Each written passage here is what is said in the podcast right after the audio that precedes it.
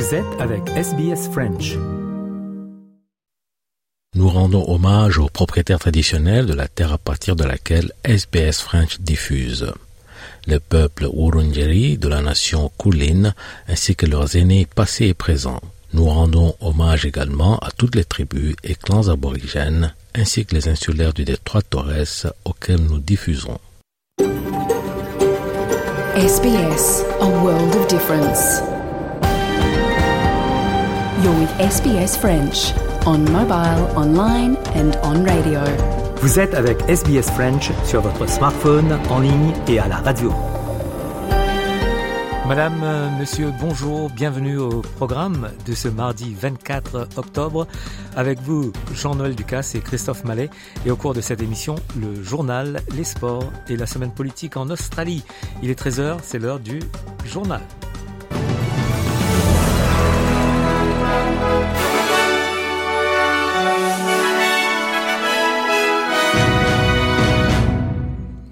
Israël a mené des raids nocturnes contre des militants du Hamas à Gaza et a lancé des frappes aériennes contre des combattants qui, selon lui, se rassemblent pour repousser une invasion plus large. Le ministre israélien de la Défense, Yoav Gant, a demandé aux troupes de se préparer à une offensive imminente à grande échelle alors qu'il examinait les opérations navales à la frontière sud d'Israël. Keep preparing for our operation. It will come soon. We are preparing thoroughly for the next step a multilateral operation in the air, ground, and sea. Do your work, get ready, we will need you. Et puis, deux Israéliennes prises en otage ont été libérées. Précision, Raphaël Delvolvé pour RFI. Deux nouveaux otages, deux femmes euh, âgées israéliennes ont été relâchées par le Hamas. Le groupe terroriste parle de raisons humanitaires. Ces désormais ex-otages sont âgés de 85 et 80 ans et leurs maris seraient eux toujours retenus à Gaza comme plus de 200 autres personnes. Le président américain Joe Biden pose leur libération comme une condition à d'éventuelles discussions pour un cessez-le-feu.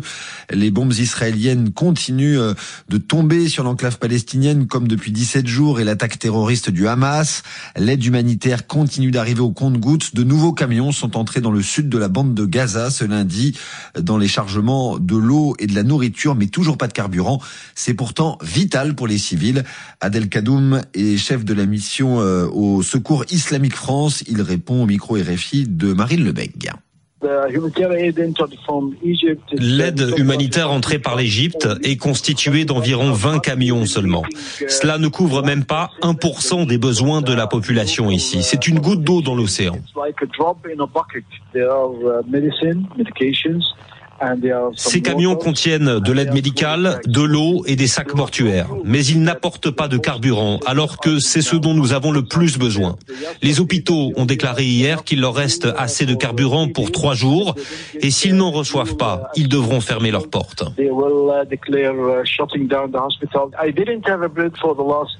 Moi, par exemple, je n'ai pas mangé de pain depuis sept jours. Les boulangeries ont toutes fermé parce qu'elles n'avaient plus de carburant pour faire fonctionner leur four. Donc, je mange des spaghettis, des macaronis, et c'est tout. Le porte-parole des Nations Unies, Stéphane Dujarric, a déclaré que la décision d'Israël de bloquer les livraisons de carburant a un impact dévastateur. Aid deliveries entering Gaza have not included fuel.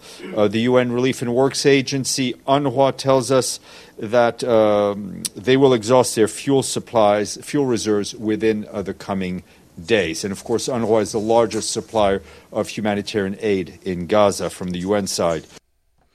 Le président français Emmanuel Macron se rend en Israël ce mardi et à l'Assemblée nationale hier en France, Elisabeth Borne, la première ministre, a appelé à une trêve humanitaire en Israël. Précision Éric Chorin, RFI.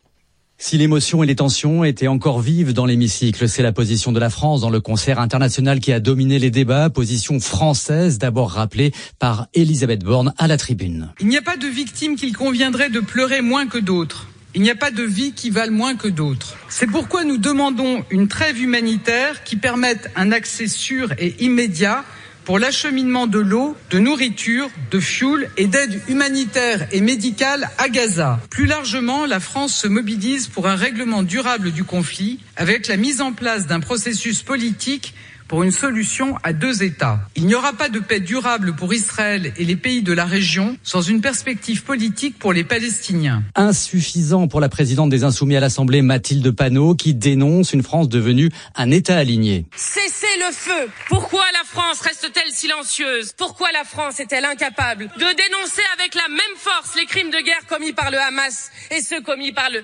gouvernement de Netanyahou? Vous avez choisi d'abandonner la position historique de la France qui a fait sa On ne demande pas à des terroristes de cesser le feu, mais de déposer les armes et de libérer les otages, lui a rétorqué Marine Le Pen pour le Rassemblement national, tout en jugeant qu'en six ans de présidence Macron, la voix de la France était devenue inaudible.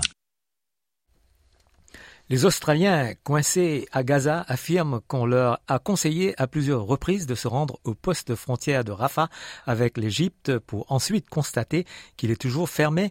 Cette femme venue à Gaza avec sa famille pour rendre visite à ses proches avant le début des hostilités a déclaré sur SBS Arabic 24 qu'elle s'inquiétait pour leur sécurité. We've been told like the, the Australian uh, officials they called me they called us uh, multiple times telling us to come here to across the borders.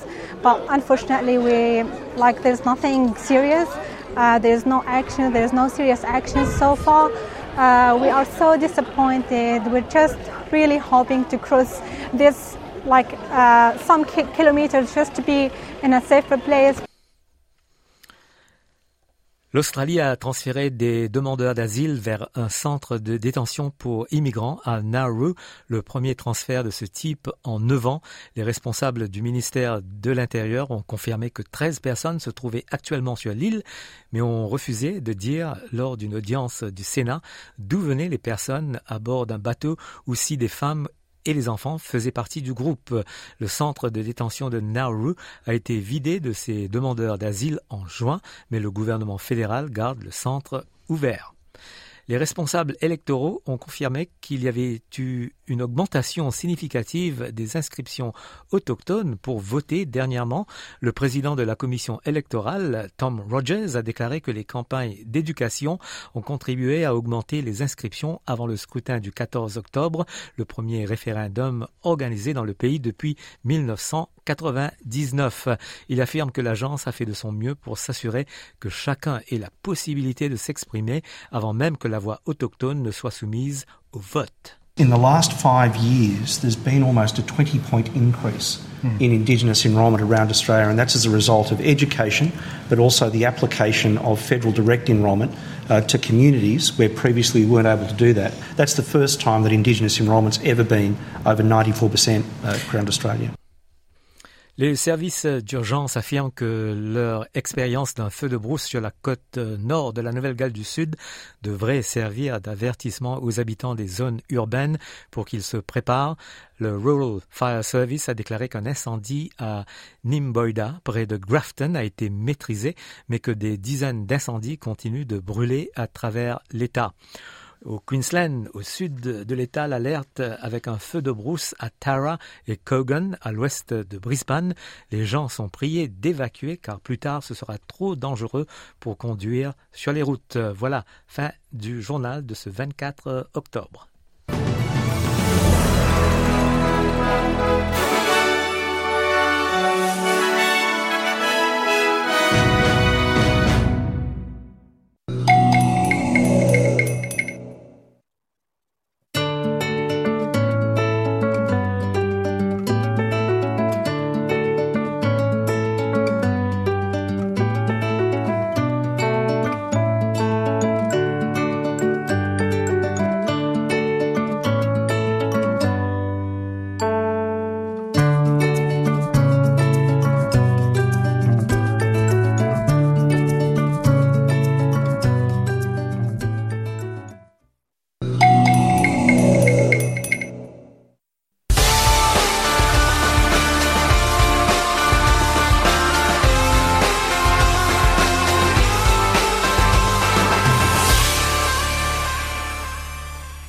Journal des sports de ce mardi 24 octobre, avec tout d'abord rugby, la Coupe euh, du Monde. Et, eh bien, les demi-finales ont eu lieu déjà. Vendredi, la Nouvelle-Zélande a battu l'Argentine 44 à 6. Babacar Diarra, RFI. Une marée noire s'est déversée sur les Pumas corrigés 44 à 6. Les All Blacks ont inscrit 7 essais, dont 3 pour l'ailier Will Jordan, sans en concéder un seul.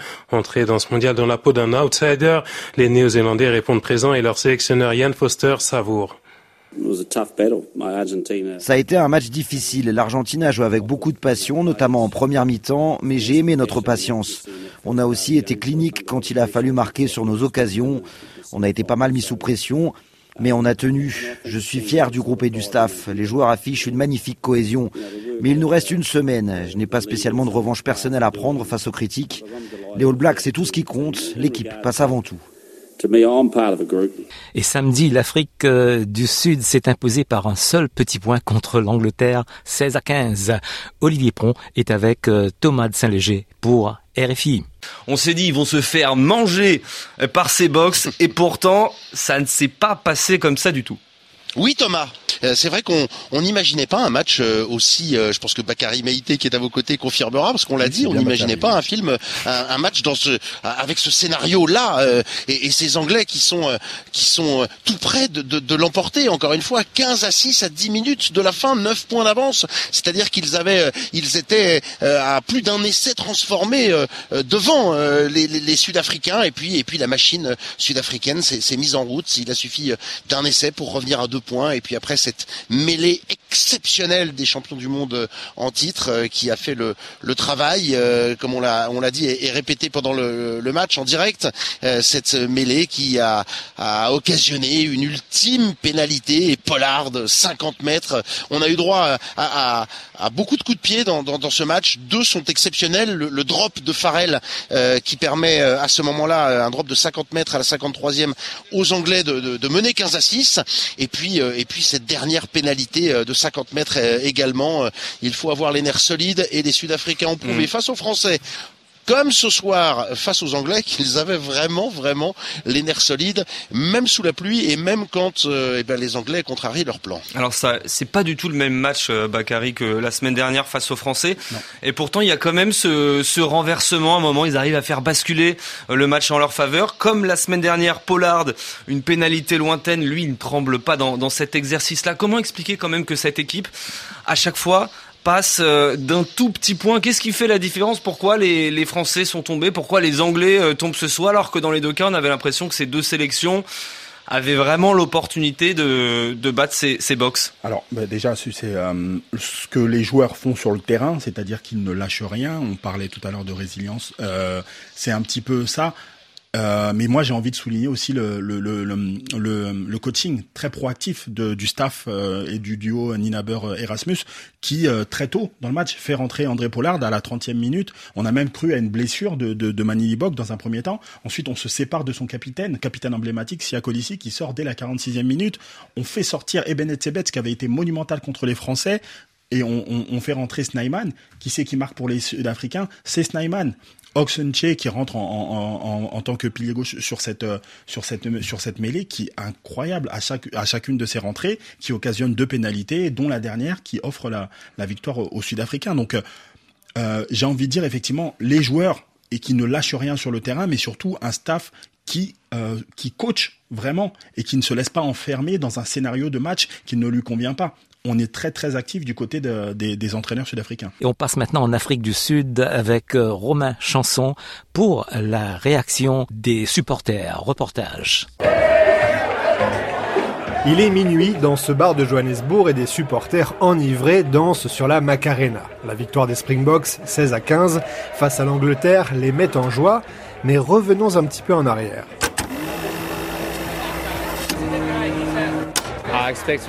Je pense qu'on va éteindre la défense anglaise. Ils ont un jeu très lent et je pense que notre rapidité en attaque et en défense va les étouffer. Je vois une victoire de 25 points.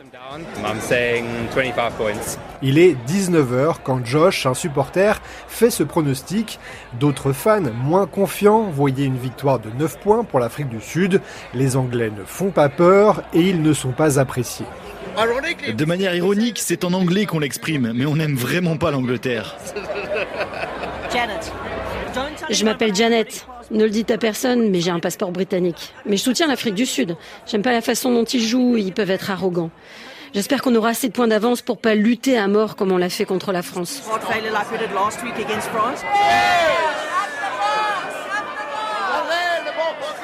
Janet a eu comme un pressentiment, car à la mi-temps, c'est l'Angleterre qui mène face à l'Afrique du Sud et le scénario à la française se profile si Abonga se désole. On n'arrête pas de faire des erreurs. Voyons comment la seconde mi-temps se déroule. Il faut attendre la 69e minute pour que l'Afrique du Sud marque le premier essai de la rencontre.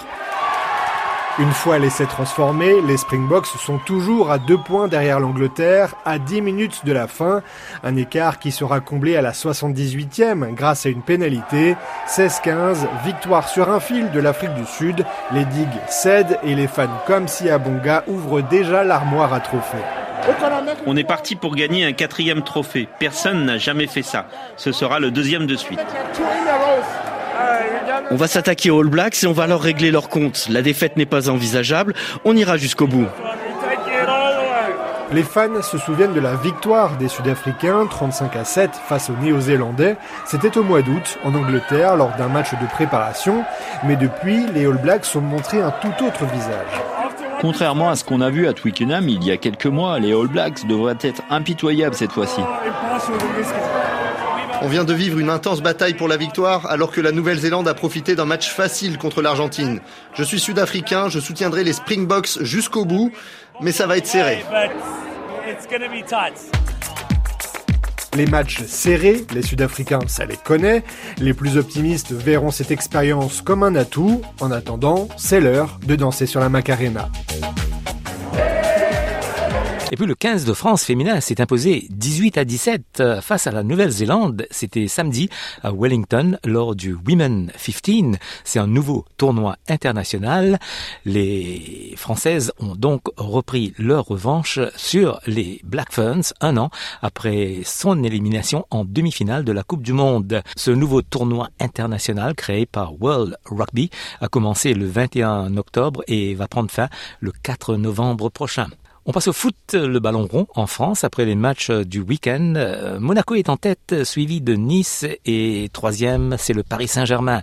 En Angleterre, Tottenham est en tête devant Manchester City et Arsenal est à la troisième place. En Espagne, le Real Madrid est en tête devant Gérone et le FC Barcelone. En Italie, l'Inter Milan est en tête devant l'AC Milan et la Juve de Turin qui est troisième. En Allemagne, le Bayer Leverkusen est en tête devant Stuttgart et le Bayern de Munich. En Écosse, Celtic a six points d'avance et se trouve en tête devant Rangers et St Mirren qui est à la troisième place.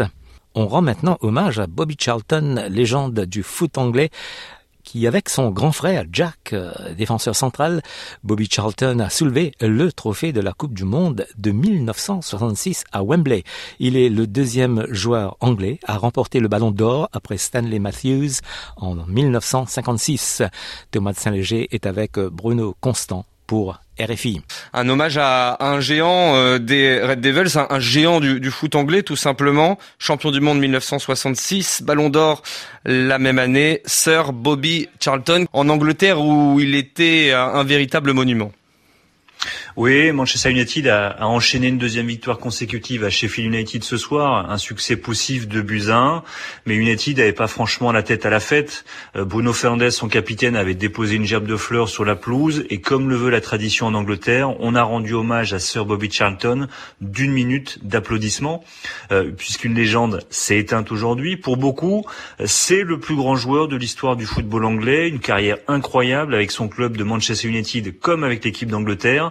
Charlton, c'est 758 apparitions et 249 buts avec les Red Devils, 104 sélections et 49 buts avec la tunique de l'Angleterre.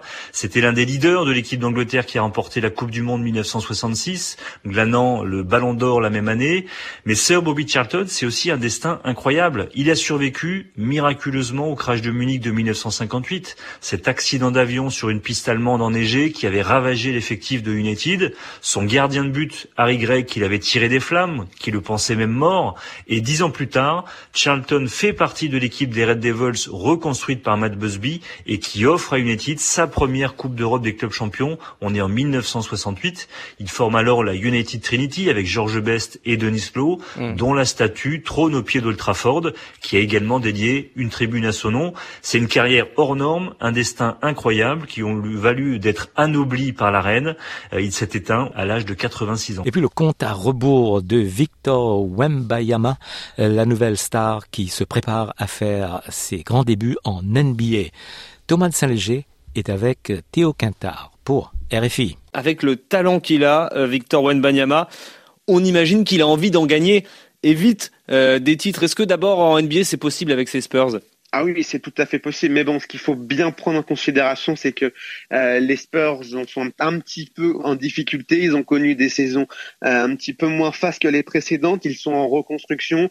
Ils n'ont pas fait les playoffs depuis de nombreuses années et ils ont terminé malheureusement dernier de la conférence Ouest l'an dernier. Mais en tout cas, ce qui est sûr, c'est qu'avec Victor Wembanyama, les ambitions sont toujours très élevées et naturellement, le Français aimerait apporter rapidement un sixième titre euh, à la franchise texane.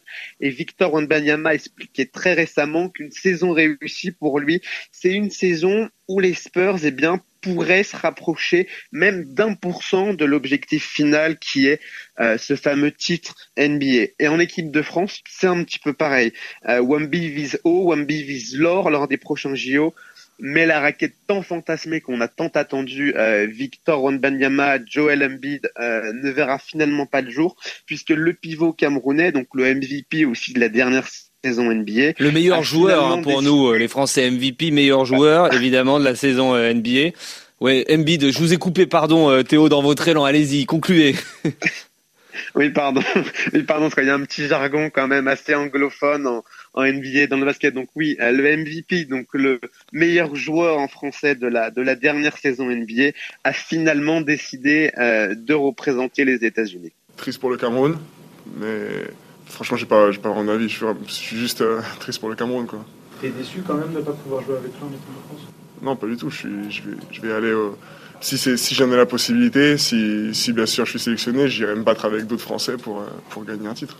Voilà la, la, petite pirouette, on l'a entendu de Victor euh, Wenbanyama qui euh, maîtrise déjà l'art de la communication. Il évite un petit peu de répondre euh, sur l'équipe de France. Il renvoie ça à, la déception pour les, pour les Camerounais. C'est bien joué, bravo à lui. Puisqu'on parlait d'Embiid, meilleur joueur de la saison passée, Théo, la rentrée pour lui, c'est quand? Eh ben, ce sera le lendemain de Victor Wenbanyama, jeudi contre contre Milwaukee. Donc Philadelphie Sixers, Milwaukee, c'est ça? C'est ça. Tennis, euh, victoire de Gaël Monfils en finale à Stockholm contre Kotov, le russe. Et l'américain Shelton, lui, a gagné son premier titre ATP 500 contre Karatsev, le russe, à Tokyo en finale. Voilà pour le journal des sports. Et vous pouvez nous podcaster sur sbs.com.au slash French.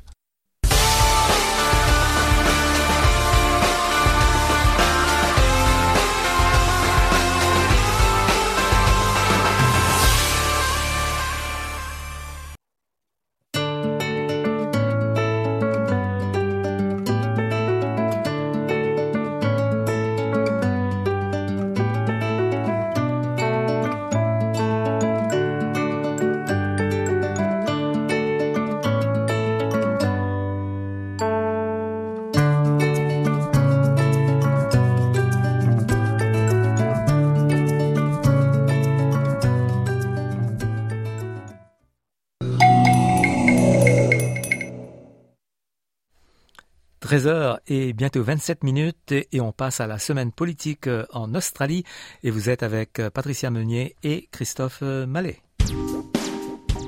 Les programmes de SBS sont disponibles en podcast et vous pouvez les écouter quand vous voulez. Pour s'inscrire ou télécharger, www.sbs.com.au/french. Alors que le conflit Israël-Hamas euh, se poursuit, le monde entier attend un potentiel début d'une offensive terrestre israélienne dans la bande de Gaza. Aux dernières nouvelles, la Croix-Rouge dit avoir facilité la libération de deux nouveaux otages. En Australie, les communautés juives et palestiniennes se rassemblent et des voix se sont élevées au sein du gouvernement pour demander de soutenir les Palestiniens de Gaza. On écoute l'analyse de Patricia Meunier. La guerre entre Israël et le Hamas divise l'opinion aussi bien à l'international qu'en Australie. Le Premier ministre australien a condamné les attaques meurtrières de la branche islamiste du Hamas du 7 octobre dernier sur des civils israéliens. Plus de 220 otages israéliens et étrangers ou binationaux ont été recensés par Israël. Il soutient que l'État hébreu a le droit de se défendre. Anthony Albanese et la ministre des Affaires étrangères, Penny Wong, ont cependant demandé que les civils soient protégés durant ce conflit. Mais ils n'ont pas accusé Israël de punition collective.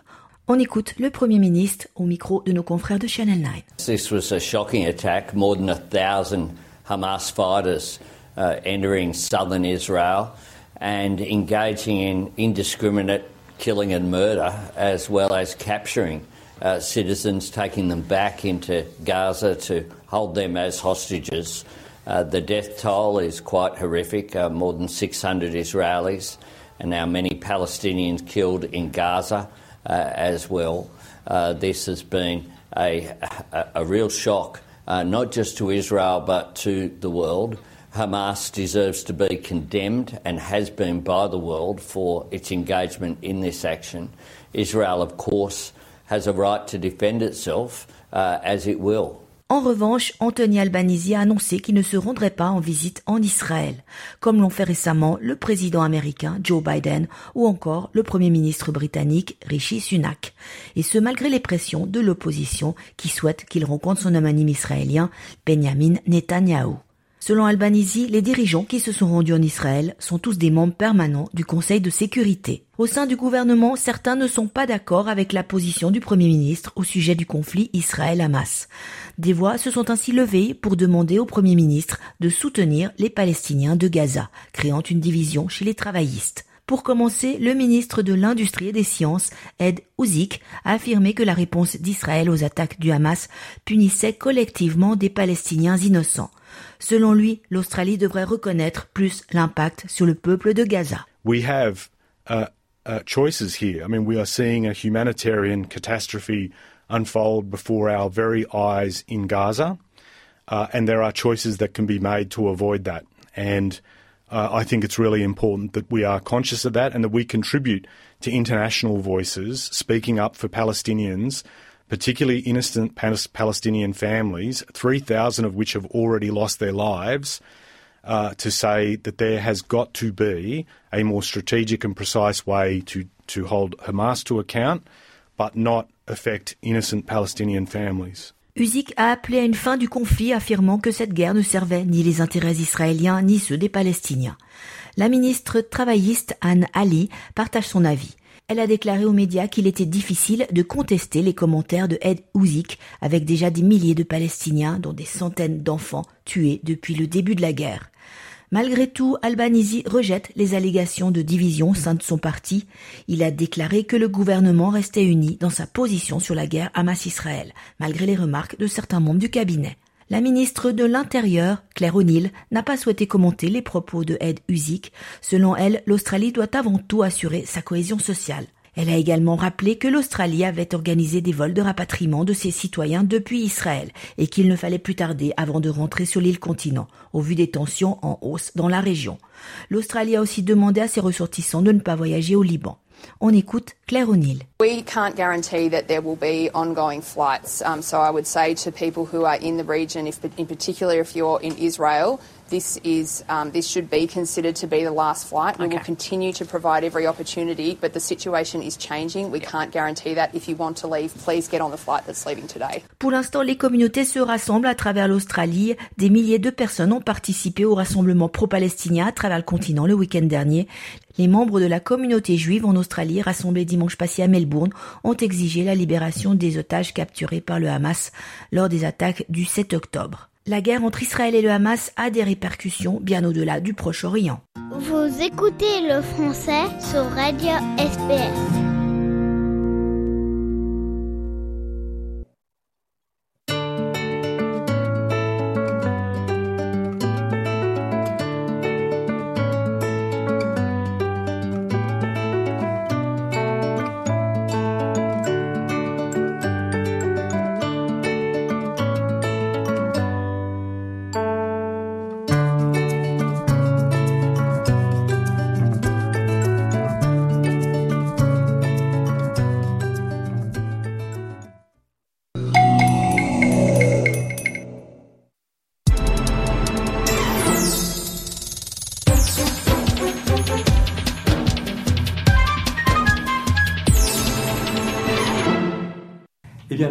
Le, plaisir d'avoir dans les studios de Radio SBS euh, Chloé Van Zodersted.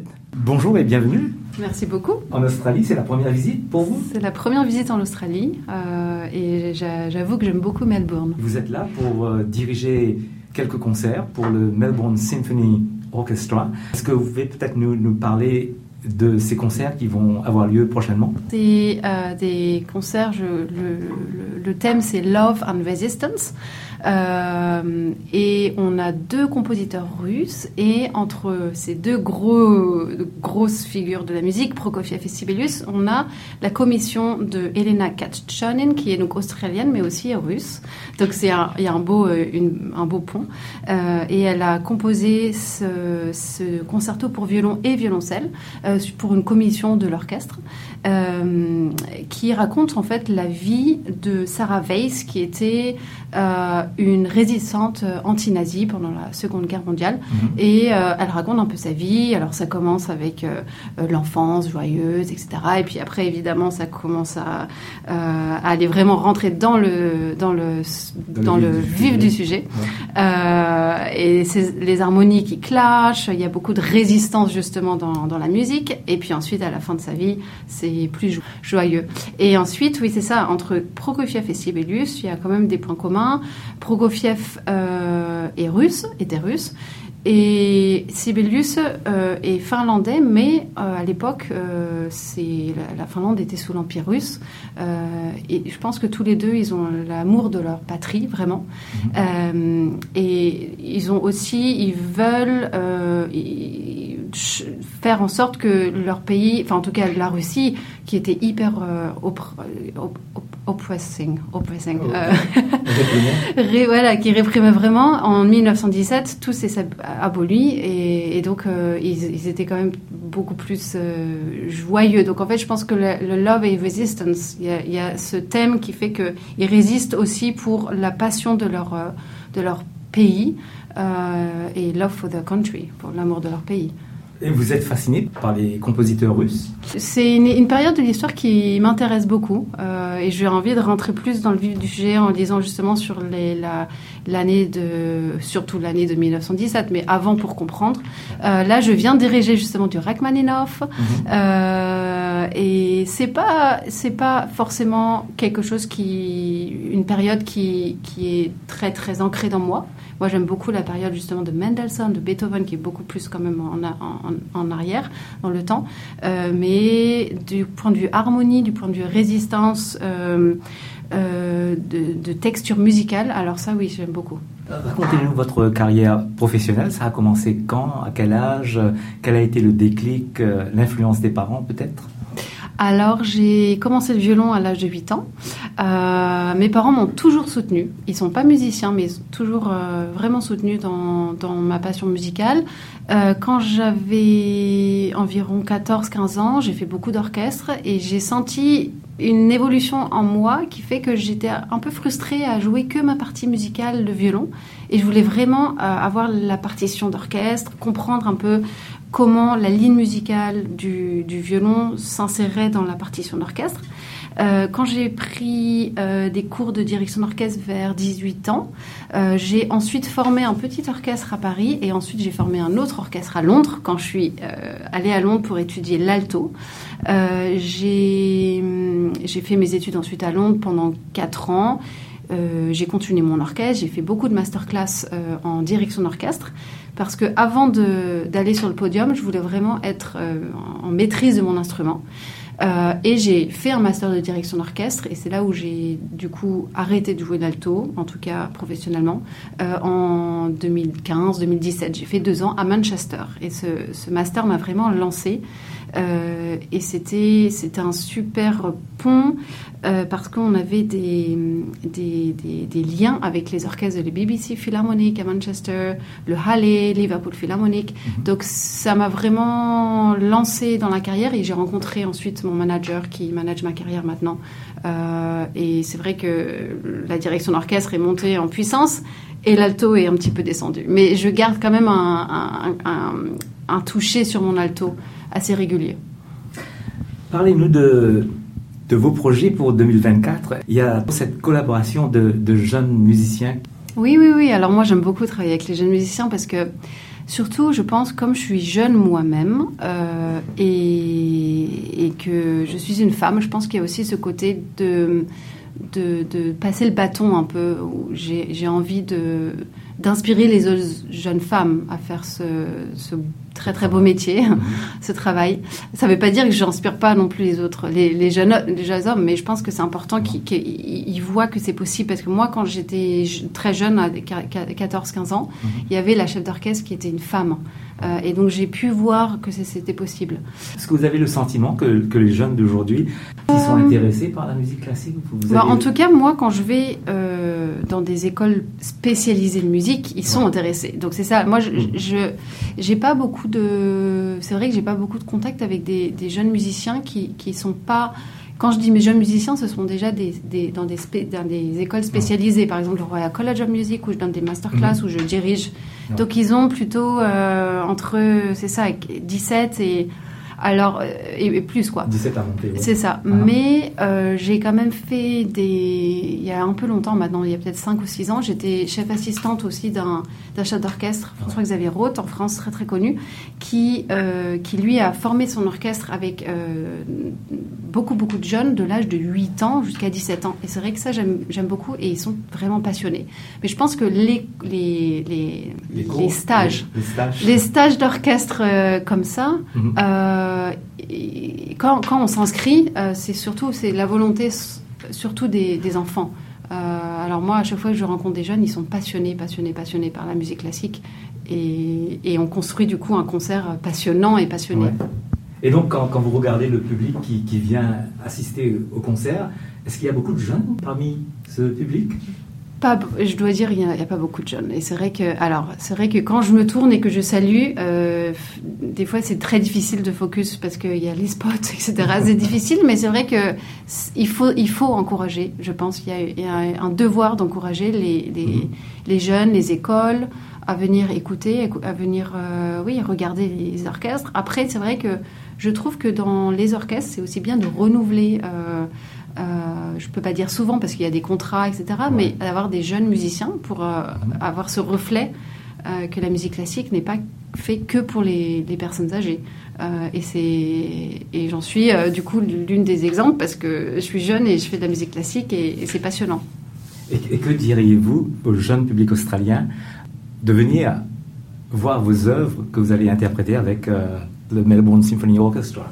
Moi, je pense que je fais souvent la relation musique et, et nourriture, en fait. Euh, et il y a pas mal de, de, textures musicales qui peuvent être liées à la, au, au goût. Alors, ça ne veut pas dire qu'ils vont venir et, et goûter euh, quelque chose. Non. Mais par contre, je trouve que la physicalité, en tout cas moi, ma physicalité quand je dirige, je suis jamais euh, passive. Je suis toujours très très active quand je dirige. Et c'est vrai que le, le, le, le, rôle du, du chef d'orchestre, c'est qu'un guide musical et pour l'orchestre, mais aussi pour le public.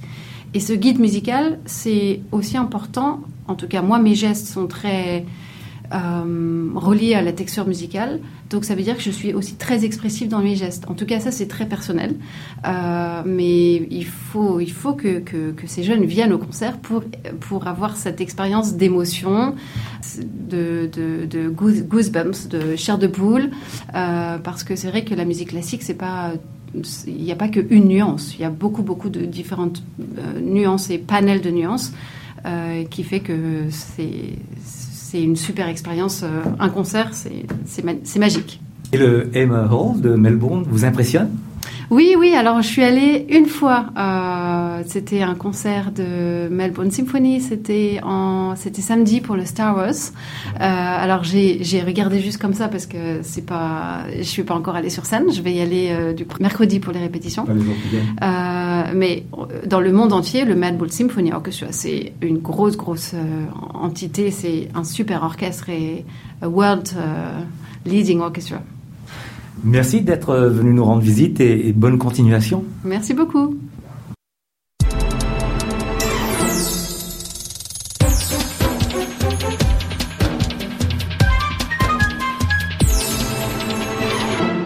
Nous arrivons presque à la fin de cette émission.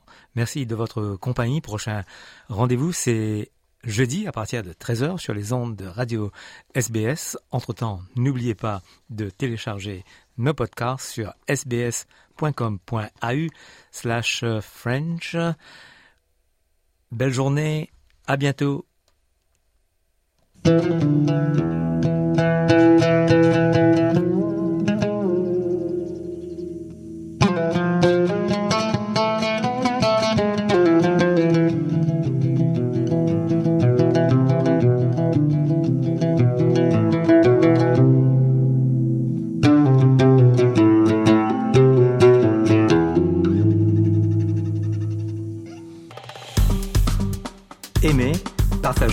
Commentez. Suivez-nous sur facebook.com slash sbsfrench.